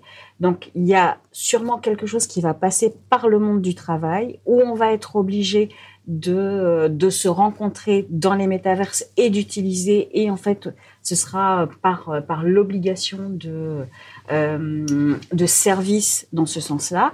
Et puis on se dira, ah, mais quelque part, c'est un peu fun. C'est la même courbe d'adoption de, des PC. Parce que les PC, au départ, bah, c'était en entreprise. Puis après, on s'est rendu compte qu'on pouvait avoir des jeux. Puis on s'est dit, ah, mais le prix euh, est plutôt sympa, donc je peux en avoir un chez moi. Donc c'est ça qui a permis en fait l'adoption massive.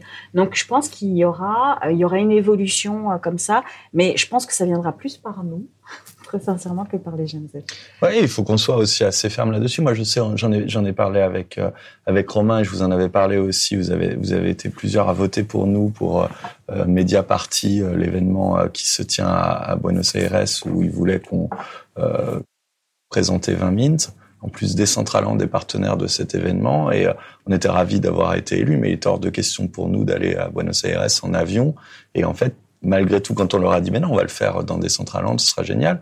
Plus, c'est quand même la, la raison d'être de cet événement, c'est d'imaginer un futur Web 3 pour la presse. Et euh, le discours qu'on entend quand même de plus en plus souvent aujourd'hui, c'est oui, mais on a besoin de nouveau de gens en présentiel mmh. parce que le Covid nous a coupé de, de cet élan-là. Et, et, sans doute. Mais est-ce que pour autant on doit traverser des océans pour pour trois jours? Euh, Sans doute non. Mais ça va pas nécessairement se faire euh, naturellement. Quoi. Il faudra les uns les autres qu'on soit assez ferme là-dessus. Quoi. Je pense très sincèrement que ce sera pas l'un ou l'autre. Ça sera l'un et l'autre. Mmh c'est qu'il y aura des moments où on va, on va avoir des, euh, on va avoir des interactions qui se feront à distance et euh, ça sera fluide et naturel. Et on aura d'autres moments où on va se rencontrer parce qu'on a besoin de ça. On, est des animaux sociaux. Peut-être à un moment où on aura justement plus qu'un pied, on va dire, dans le métavers. C'est-à-dire, tout à l'heure, tu t'esquissais, tu disais, on aura notre avatar, ce sera plus seulement le personnage, ce sera aussi notre maison, ce sera notre territoire euh, qui, qui, aura notre personnalité. Dès l'instant où on aura vraiment mis le pied, entre guillemets, euh, dans euh, le métavers en y vivant, même si ce n'est que en partie, euh, on aura peut-être plus de propension à y faire des choses et à déplacer des usages du monde réel vers ce monde virtuel. En fait, il y a beaucoup de, de conversations qui commencent comme ça et qui se, qui se tendent à un moment donné ou qui se cristallisent sur vraiment des oppositions euh, de dire oui, mais euh, dans ton métavers, tu vas pas manger une mm. pomme, euh, machin. Bah non, évidemment, je vais pas manger dans le métavers parce que j'ai un corps humain et ma machine, j'ai tous ces tuyaux, etc. Mais en fait, c'est pour ça qu'on parlait de réalité hybride, c'est-à-dire c'est cette dimension digitale. C'est-à-dire il y a une partie de ce qu'on vit dans le physique et il y a quelque chose qui se poursuit aujourd'hui avec des casques, demain en réalité augmentée, avec des lunettes, des choses comme ça, etc. Et c'est fluide en fait. Mm-hmm. Et moi, j'ai vécu une expérience. On parlait de spatial il y a, il y a un peu plus d'un an. C'est une, une, une, mise à jour qui avait une, une nouvelle fonctionnalité euh, qui maintenant est du coup euh, assez euh, répandue et qui faisait que quand tu parles dans ta langue natale, tu as la traduction simultanée de ce que tu dis au-dessus de ta tête. Tu sais, c'est Microsoft. Et, et en fait, le truc était dingue. Il y avait une cinquantaine de personnes de la communauté, donc du monde entier. Et on a euh, Anand, donc le fondateur de, de Spatial, qui est d'origine indienne, qui parlait en hindi avec un Coréen qui était à Séoul. Et en fait, ils discutaient tous les deux et je voyais la traduction de ce qui se disait en français au-dessus de leur tête. Et en fait, il était, je sais plus combien, il était trois heures, enfin deux heures du matin euh, à, Paris. Le truc était, était en décalé. Et en fait, j'ai une émotion de dingue. C'est-à-dire, je me suis dit, je suis en train de vivre un moment unique je sais pas où je suis. Je suis à Paris, oui, physiquement, mon corps est à Paris. Je suis dans ce, cette espèce de feu de camp, parce que c'est un de leurs environnements, de ce feu de camp.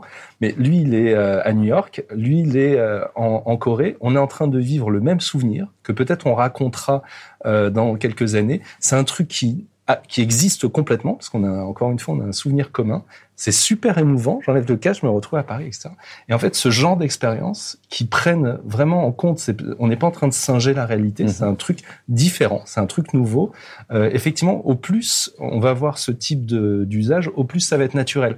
Mais je vois plus quelque chose effectivement qui est fluide, où on passe de l'un à l'autre sans se poser la question mm. et surtout sans les opposer. Évidemment que de voir quelqu'un physiquement, bah c'est pas du tout la même sensation, c'est pas du tout et que de se voir physiquement et de se connaître physiquement fait que si on se revoyait et qu'on d'ailleurs j'ai fait des émissions comme ça en réalité virtuelle, mais je connaissais les, les intervenants, il y en a un que j'avais jamais rencontré. Donc j'avais un avatar comme ça à côté de moi exactement comme ce qu'on fait et on discute devant une caméra virtuelle. Bah, évidemment, c'est pas du tout la même chose, mais le fait de se connaître, d'avoir ce truc et toute la dimension, Elix c'est là-dessus, mais le non-verbal, c'est-à-dire il n'y a pas que les mots Et euh, il n'y a pas que le texte. C'est-à-dire, il y a, le, y a le- les gestes que tu fais, toutes les, on a 17, enfin, on a plein de muscles dans le visage, donc c'est hyper subtil. Il n'y a pas de mots pour exprimer tout ce qu'il y a, l'odeur, la sensation, etc. Ça, c'est complètement, enfin, c'est irremplaçable. C'est évident. Mais ça vient compléter le, le début de cette expérience est comme ça. Tu poursuis un peu sur Telegram ou sur Discord. Tu bascules euh, sur un, ton, télé, ton téléphone. euh, Bon, on a encore des téléphones euh, sur un, environnement 3D. Ensuite, imagine la suite. Tu passes tes lunettes. Tu es dans un environnement euh, virtuel où tu poursuis ce truc-là, etc. Et c'est ce lien entre toutes ces différentes réalités qui sont mélangées. C'est ça le métavers. C'est pas juste un espace 3D euh, qui est déterminé par un truc centralisé, etc. C'est ta communauté, les gens que tu connais, euh, où on commence une conversation ici, on peut la poursuivre sur un- une autre plateforme, etc. Et notre agilité euh, à passer de l'un à l'autre, c'est c'est ça qui change complètement le, la, la, la culture, quoi, notre façon de percevoir le monde. Alors, je fais une petite pause parce que ça se, Ah, Ça Ça, bouge un s'agite, peu. hein, ça, j'avoue, ça ouais. commence à. Quand on voit des longs posts arriver Ah ouais. sur le chat, on est content. Ouais, Euh, vous débattez aussi entre vous voilà, autour de autour de l'énergie renouvelable, autour des de la superposition des technologies. Je regarde ça d'un œil parce qu'en même temps je vous écoute, mais mais effectivement je vois que le, le sujet vous intéresse. On le continuera avec euh, d'autres intervenants aussi dans les semaines à venir. Je pense à Buffalo notamment en vous écoutant, qui est la- l'artiste qui a fait notre générique, ou plus exactement dont on a acheté euh, euh, un NFT pour euh, avec les droits afférents pour euh, réaliser notre générique hein, que vous Sur entendez le quand vous que ici. vous allez que vous allez entendre. Et sur le podcast, mais aussi la musique d'attente de, de, de cette émission sur Twitch, qui lui crée, donc qui est un, un DJ ultra célèbre dans le dans le métavers, notamment dans euh, des sets à la fois euh, notamment ou à Miami, mais euh, suivre dans euh, dans le métavers en recréant des, des fameuses boîtes de nuit, enfin des boîtes, les vraies les vraies configurations de ces boîtes de nuit et, et dans centaines, je crois même plusieurs milliers de personnes sur sur ces plus grosses dates. Donc on, on discutera aussi avec lui de de cette euh, continuité, des expériences très concrètes qu'on peut déjà mener dans ces Je crois, je regarde Hélène, mais je suis pas sûr qu'elle ait l'info. Je crois que c'est dans trois semaines qu'il vient qui vient nous voir, mais c'est des thématiques euh, qui nous passionnent, donc on aura très souvent ces discussions-là. Moi, je fais une petite pause, qu'on était assez haut en, en intensité. Prenez un petit verre d'eau, je vais vous poser un petit quiz. Ah oui, c'est le moment. Mais avant, il faut qu'on sache pourquoi il joue. Alors, avant que tu boives euh, ta petite bouteille d'eau, Félicie, est-ce que tu peux nous expliquer euh, ce que tu offres? Je crois que tu as quatre. euh, Alors, on a quatre NFT. Euh, pimpés. Donc, c'est des Dirty Panties euh, 20 minutes. Wow Yes. Alors, ils sont super beaux. en Je papier. Je crois qu'en plus, tu, tu les as même pas vus. Non, je les ai jamais vus, non. Je te l'ai même pas envoyé.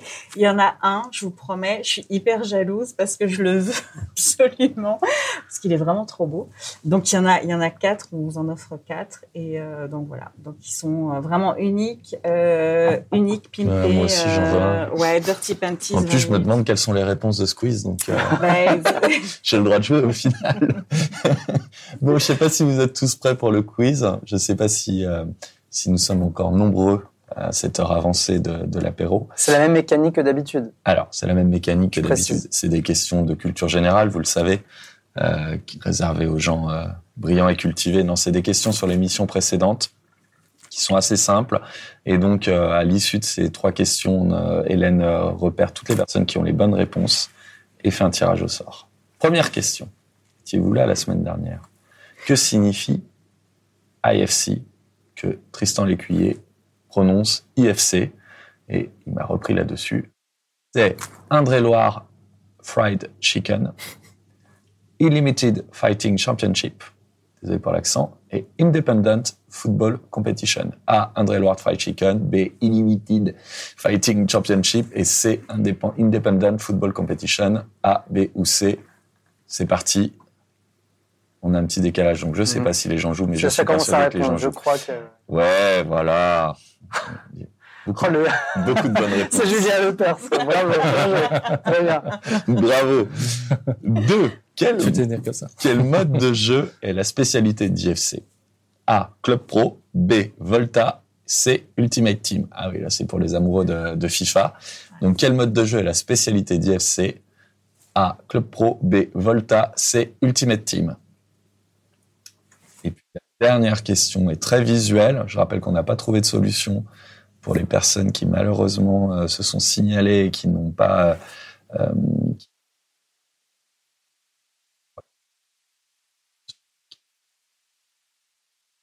euh, qu'on trouve une solution pour euh, pour que ces émissions soient plus accessibles. On n'a pas encore vraiment trouvé la solution. On avance, mais bon. Voilà, on aime bien Sur voir un, texte, ouais, ouais. un- sous-titrage, mais euh, temps réel.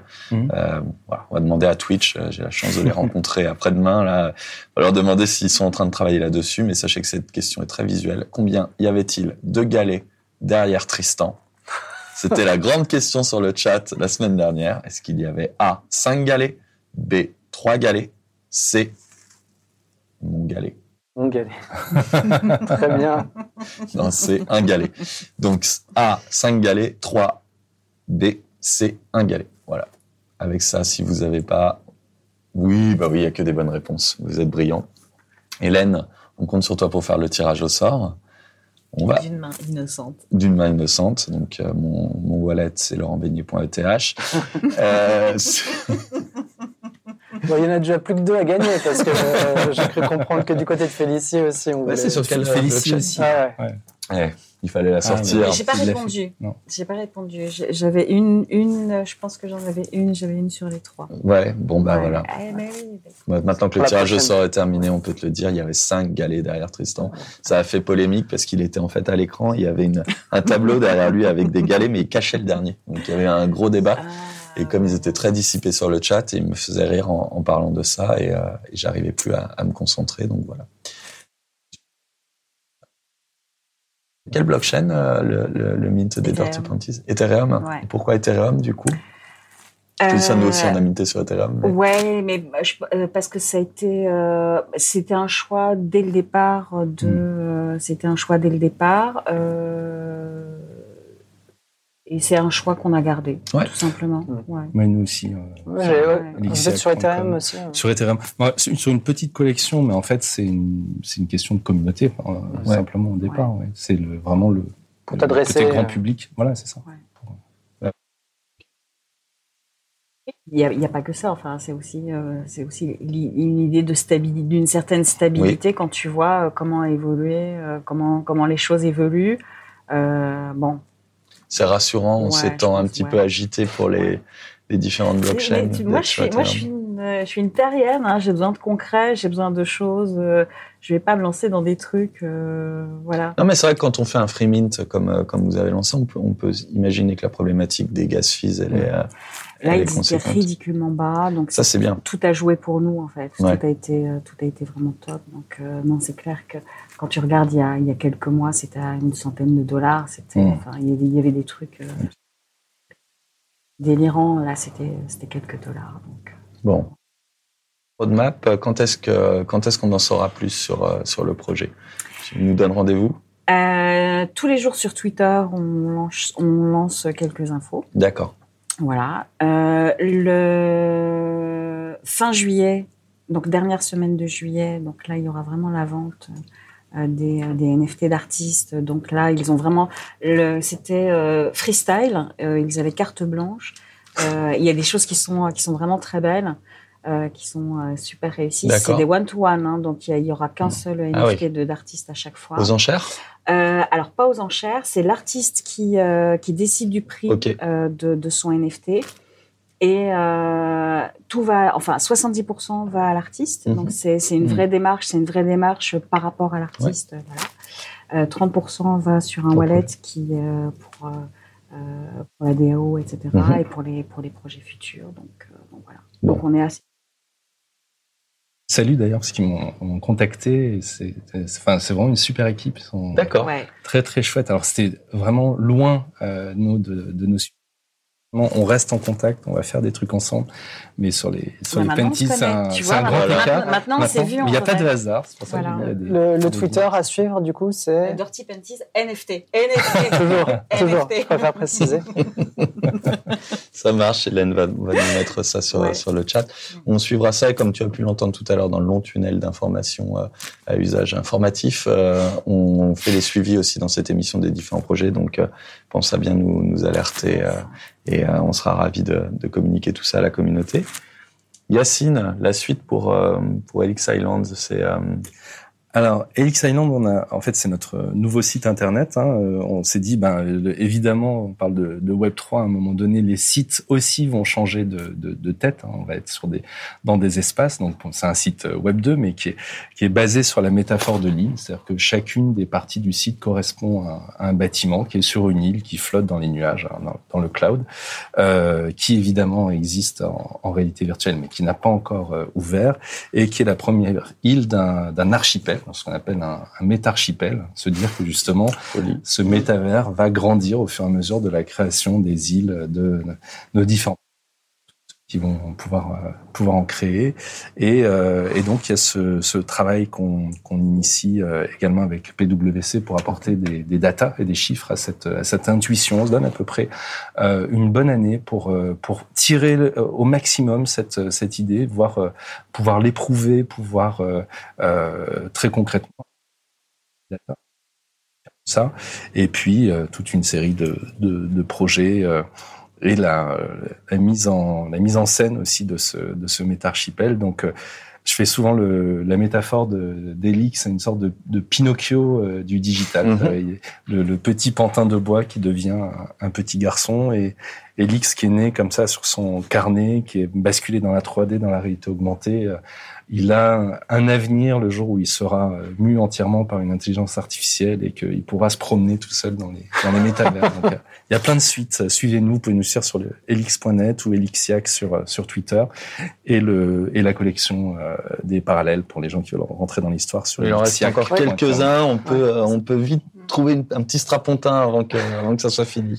Comment ça famille. fonctionne justement les, les deux parallèles euh, les îles euh, fonctionnent, enfin vont, ça va, ça va, ça va converger avec ton projet parallèle. En euh fait, ouais, ce qui se passe, c'est qu'il y a un- une nouvelle forme d'accès qui est pas encore euh, disponible, mais qui devrait arriver dans les mois qui viennent. C'est toutes les questions de token access, c'est-à-dire ces fameux espaces euh, virtuels qui, sont, qui sont la suite, où certaines portes ne seront ouvertes euh, qu'à certains Hmm. holders, hein, des holders de Eh oui. Repentis, des holders de parallèles, de Mecha et compagnie, qui pourront rentrer. Enfin, c'est le, le côté, euh, c'est la gamification du monde. hein. Et donc, oui, évidemment, les, les parallèles pourront accéder à certaines parties des îles qui seront pas disponibles au grand public. C'est vrai que je vous encourage aussi à aller vraiment faire un tour sur le, dans le musée parce que ça a vraiment ce côté, euh, enfin on s'y perd un peu parce que c'est un musée dans un monde virtuel où on voit des œuvres qui font, qui jouent déjà sur la confusion entre euh, le, le réel et euh, le papier puisqu'on a, en gros, on est dans un monde en 3D, on voit une photo avec euh, ton dessin et euh, la réalité derrière. Donc on est vraiment. euh, C'est une histoire qui s'écrit sur, euh, sur 20 ans, donc en fait, on commence à avoir ce, ce recul et c'est assez, euh, c'est assez marrant. Ouais. Et tu es reproduit en 3D euh, à l'entrée du musée. euh. exact. Et on Ça- voit ça l'île, on voit l'île au loin, effectivement. Et quand, euh, alors si on le fait sur un ordinateur, ce qu'on peut faire en réalité virtuelle ou sur son téléphone, et sur un maintenant, euh, grâce, enfin, sur les nouvelles fonctionnalités de spatial, donc qui euh, intègrent les, hyperliens, qui est quelque chose que la communauté a demandé depuis longtemps euh, aux développeurs. Et que effectivement, au loin, on voit l'île, on clique, paf, on se retrouve euh, sur le site. Donc vraiment, Internet va va complètement changer là, dans les deux trois ans qui viennent. Et je sais pas si vous vous souvenez des, des débuts d'Internet et de tous ces sites en Flash Mm. et puis du, du euh, HTML5, Ouais, etc. On va connaître la même chose. Ça a déjà commencé, nous on l'a déjà anticipé avec Lille, mais euh, ça va être ça va être chouette. Ouais. Beaucoup de moi parce qu'au lycée, je suis tellement vieux qu'il y avait un club internet pour me former à internet. C'est un peu comme ça que j'imagine ce- cette émission qu'on doit malheureusement terminer, mais c'est un peu notre club Web 3 où on essaye de On a une former. mini question peut-être Ah, pour Félicie sur la rareté euh, des Dirty Mantis. Est-ce qu'il y a des, euh, des traits de rareté euh, sur les Oui, il y en a, il y en a alors sept de mémoire. Donc oui, oui, et on, on lance l'info demain sur la, sur la rareté. Ok. Et moi j'ai une dernière question sur ce sujet. Est-ce que tu sais s'il y a des acheteurs japonais? Des acheteurs. Est-ce que tu sais si les, des, Oh des. Japonais se sont jetés sur les Dirty Panties Ah. Mais ça, je- ça, je ne sais pas. Euh, S'ils se sont jetés dessus, je ne sais pas. Euh, je, je sais qu'on a quelques followers sur Twitter euh, ouais, sur, le, sur le sujet. Finalement, le côté kinky, est-ce qu'il est réservé aux Japonais? Non, mais elles sont très propres, vos, vos Dirty Panties. Moi, je voulais juste finir sur un truc parce qu'il y a peut-être des créateurs et il y a peut-être des, euh, porteurs de projets. Et je trouve que Elix, euh, finalement, parce que quand tu l'as créé, quand il s'est créé, euh, tu ne pouvais absolument pas imaginer ce qu'il est devenu aujourd'hui. Et je crois que quand on est quand on est un créateur et quand on a des idées, il faut porter son projet et il faut y aller et il faut y croire et euh, rester euh, rester curieux sur ce qui se passe euh, parce que parce que les choses peuvent évoluer et c'est ça au final c'est c'est ce côté agilité ce côté Mhm. d'adaptation euh, qui permet de créer les belles histoires comme la tienne et donc euh, moi je trouve que c'est hyper inspirant et que que tous tous les tous les créateurs, tous tous tous ceux qui ont qui ont des idées euh, doivent tenir leurs idées et et avancer et euh, et y croire et, et évoluer parce que c'est c'est comme ça que euh, c'est comme ça qu'on a des, des projets euh, incroyables comme le tien. Euh, Je te, rem- je te remercie, mais c'est vrai que c'est important de le rappeler, et surtout dans un, dans un moment où tout paraît comme ça possible et, et, et un peu fou. Euh, c'est vraiment d'y croire jusqu'au bout et de Ouais. ça et, et, de pas se référer à ce qui existe déjà. Donc, faut pas trop se laisser non plus tirer par les euh, les corbeaux de mauvais augure. euh, et on en a eu les époques. Ça sert à rien. euh, Qu'est-ce que Et ouais. euh, Plein sont sortis en ce moment, mais, Voilà, c'est ça. mais effectivement, euh, tenir bon. Maintenir le cap. entre belles personnes de la Renaissance, euh, j'ai passé vraiment un super moment. J'ai l'impression que Romain, je le connais Moi, je- suffisamment je, pour n'ai pouvoir. fait qu'écouter. J'ai été euh, bon élève. C'était c'était super intéressant. Merci beaucoup.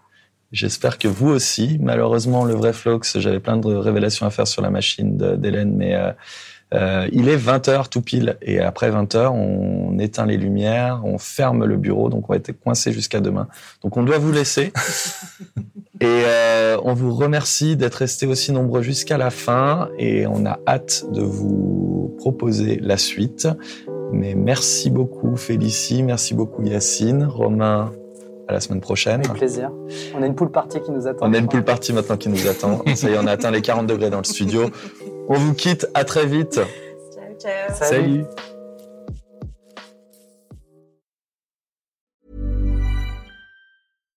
Hi, I'm Daniel, founder of Pretty Litter. Cats and cat owners deserve better than any old fashioned litter. That's why I teamed up with scientists and veterinarians to create Pretty Litter. Its innovative crystal formula has superior odor control and weighs up to 80% less than clay litter. Pretty Litter even monitors health by changing colors to help detect early signs of potential illness. It's the world's smartest kitty litter. Go to prettylitter.com and use code ACAST for 20% off your first order and a free cat toy. Terms and conditions apply. See site for details.